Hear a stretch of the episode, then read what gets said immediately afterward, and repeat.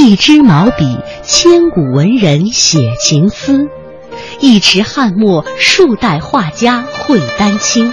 在这里，感受笔墨中国。一砖一瓦，凝聚悠悠岁月情；一草一木，讲述风云变幻事。在这里，感受山水中国。一支昆曲，以律之声起江南；一首秦腔，三秦大地齐和鸣。在这里，感受音律中国。您现在正在收听的是中央人民广播电台香港之声《中华风雅颂》。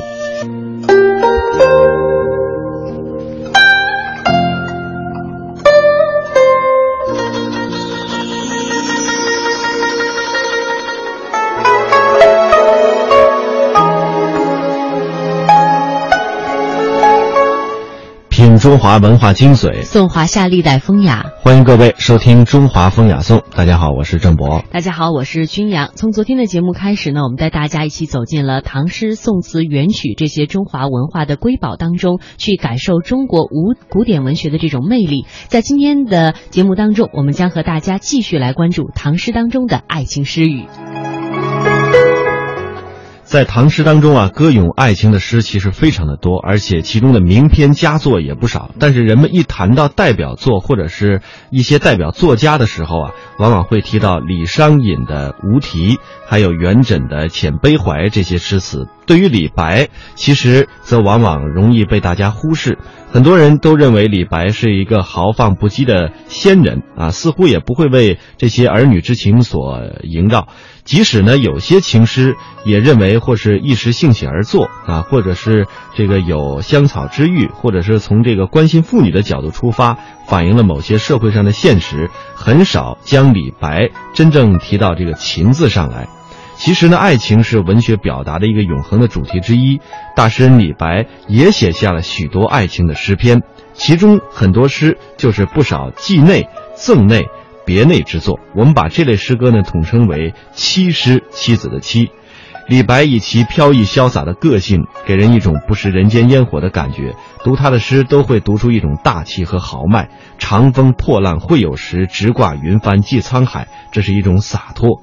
安能摧眉折腰事权贵，使我不得开心颜？这是一种气魄。狂风吹我心，直挂咸阳树。这是何等的瑰丽奇特！读他的诗呢，总觉得他并非是凡间之人，呃，实乃仙人也。可是，如果当你读过他的《长相思》的时候，会发现他柔情似水的一面。这样，我们先来听听啊，方明先生呃朗读的这首《长相思》。《长相思》二首，李白。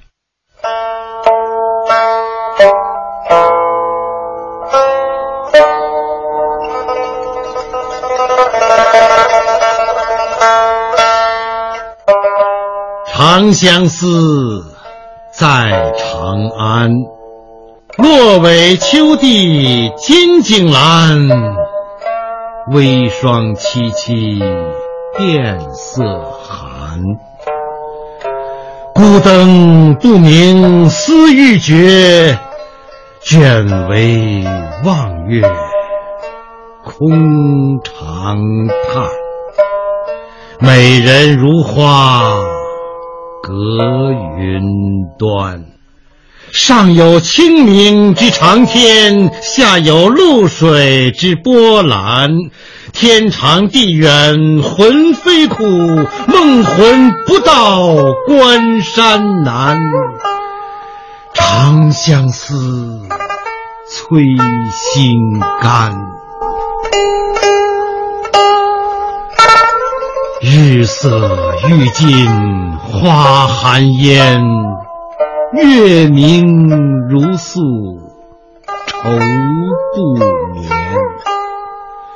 照色初庭凤凰柱，蜀琴欲奏鸳鸯弦。此曲有意无人传，愿随春风寄嫣然。忆君迢迢隔青天。昔时横波目，今作流泪泉。不信妾长断，归来看去，明镜前。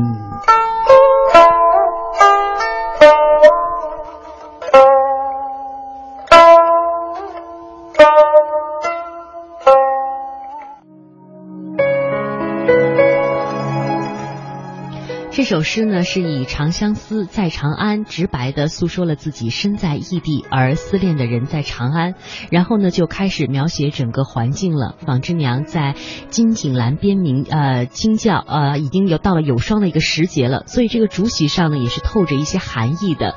此处诗人由秋声秋意起兴，可以说是一幅秋景啊，突然就出现在了眼前。在这个微霜凄凄的日子里，诗人在做什么呢？孤灯不明。思欲绝，卷至望月空长叹。原来诗人在这个寒气袭人的秋夜里，他是在挑着孤灯，在思念一个人，思欲绝。在此，让我们更能体会到那种思念到极致的揪心之感。且看思人，呃，思之不得，开始烦躁不安，于是呢，他就站了起来。走到了窗户边，卷起了窗帘，发现窗外皓月当空，寒气逼人，秋意呢越发浓了。这样的环境让人的相思更加难以入眠。于是诗人只好是望着月亮，空自长叹。如此沉重的心事，他在思念谁呢？美人如花隔云端，原来他在思念他的心上人。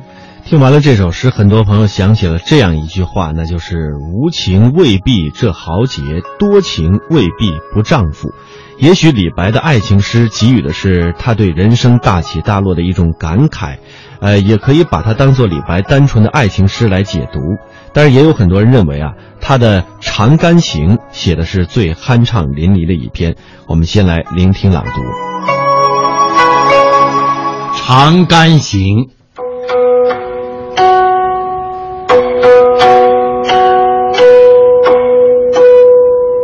妾发初覆额，折花门前剧。郎骑竹马来，绕床弄青梅。同居长干里，两小无嫌猜。十四为君妇，羞颜未尝开。低头向岸壁，千唤不一回。十五时展眉，愿同尘与灰。长存抱柱信，岂上望夫台。十六君远行，瞿塘滟玉堆。五岳不可触，猿声天上哀。门前迟行迹，依依生绿苔。苔深不能扫，落叶秋风早。八月蝴蝶黄，双飞西园草。感此伤妾心，坐愁红颜老。早晚下三巴，欲将书报家。相迎不道远，直至长风沙。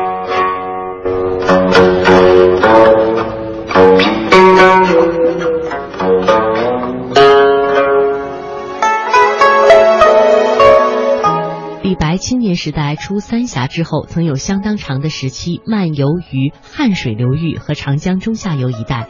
这些地区自六朝以来就是商业发达、城市繁荣、商人们来往频繁之处。六朝乐府当中的无声戏曲都产生于这一地区，其中不少的篇章就是表现商妇与丈夫离别的悲思的。李白是一位非常重视学习优秀文化遗产的作家，对于无声戏曲非常的熟悉。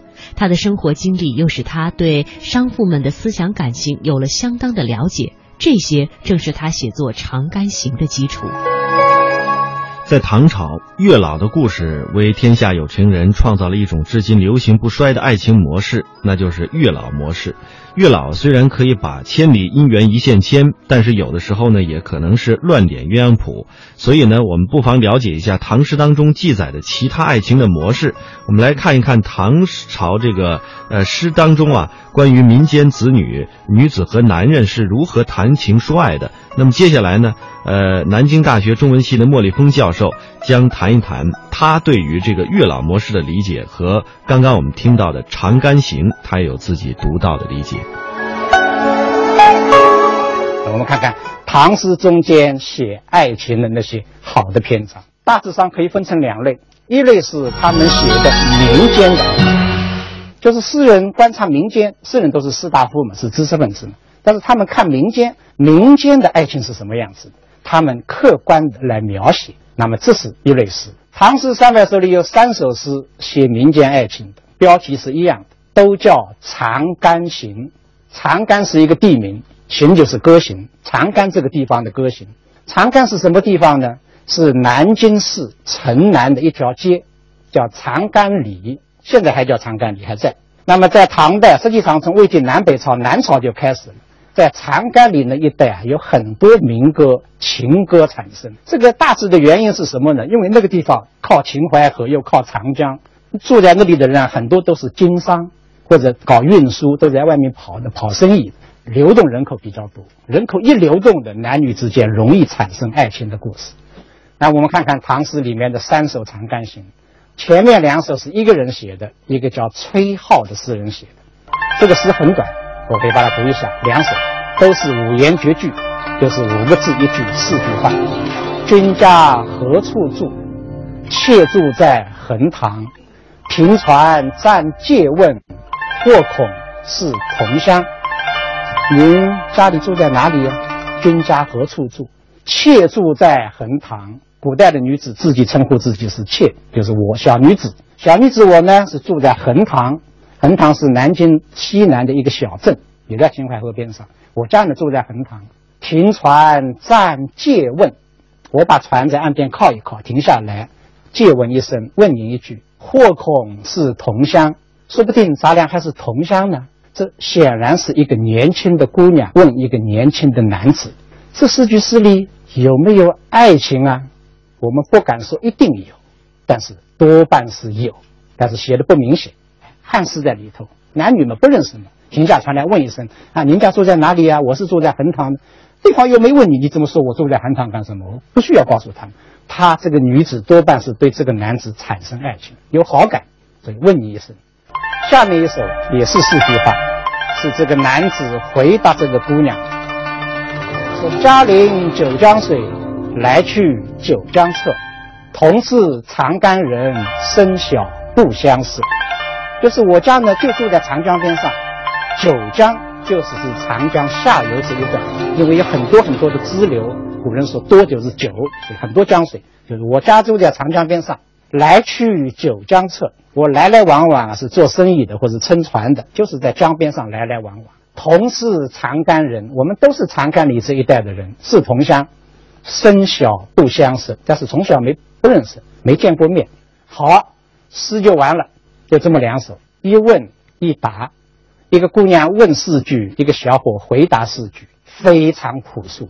也没有很明确的说还有什么故事啊，他俩人后来还有没有发展啊，有没有认识啊，有没有结婚啊，都没说，就是短短的这八句话，我觉得这就是一个优美的爱情主题。爱情那种朦朦胧胧的对于爱情的追求，对爱情的冲动，男女之间还有带有几分羞涩的那种表达，表达自己的心思，都写进去了，写得非常好。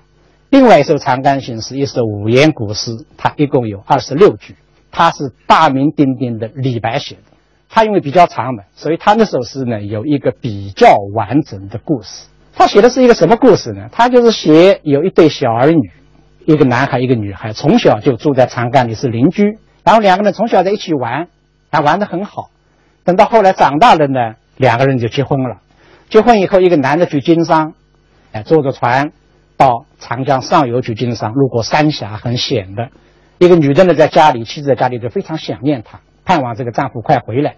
后来说：“你快点回来啊！你什么时候回来呢？告诉我一声，我可以远远的来迎接你。”就是写的这个事情。但是故事虽然简单，诗写的极美，非常的好。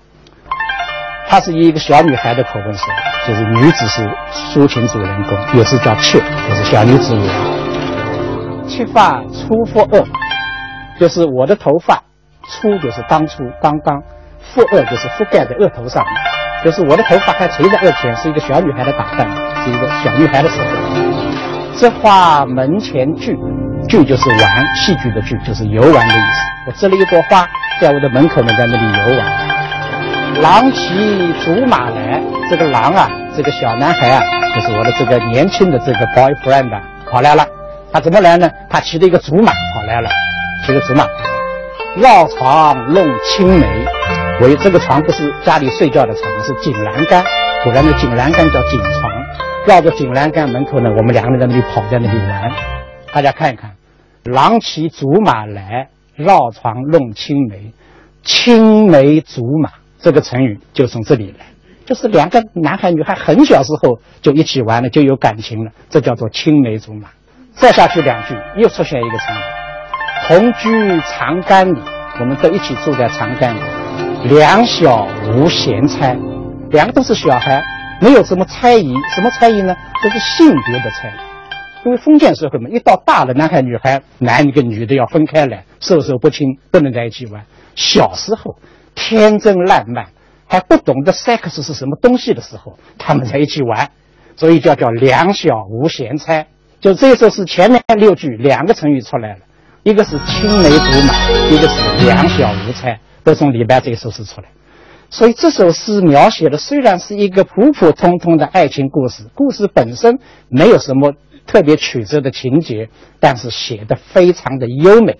插一句话，这首诗也是最为外国读者所喜欢的唐诗。我曾经问过哈佛大学的教授，我说你们最喜喜欢不喜欢唐诗啊？哎，我们都喜欢莎士比亚什么？你们好像不喜欢我们的作品。他说想了半天说也有喜欢的。我说有没有唐诗？一般的读者都喜欢。他说有啊，有一首。我一听这个爱国自豪感升起来，赶快问哪一首？他说李白的《长干行》。李白《长干行》，他说美国的读者人人都喜欢。我当时想了，我想他们肯定不会说学了中文再来读《长干行》啊，他多半是学读了英文的，翻译成英文的《长干行》。一问果然是，因为这首《长干行》是由一个美国的著名诗人叫庞德，美国现代派诗人的始祖，写现代诗。庞德亲自翻译的，翻译过去以后呢，这首英文的《长干行》在美国家喻户晓，他都已经选到美国的经典的文学作品选里面去了。很很多读者都不知道这是中国古人李白写的，以为就是庞德写的，他翻译。风风，国之风尚；风尚，雅雅，国之韵味。颂三山五岳，歌诸子百家。赏清风明月，吟唐诗宋词，品中华文化精髓，颂华夏历代风雅。中华风雅颂。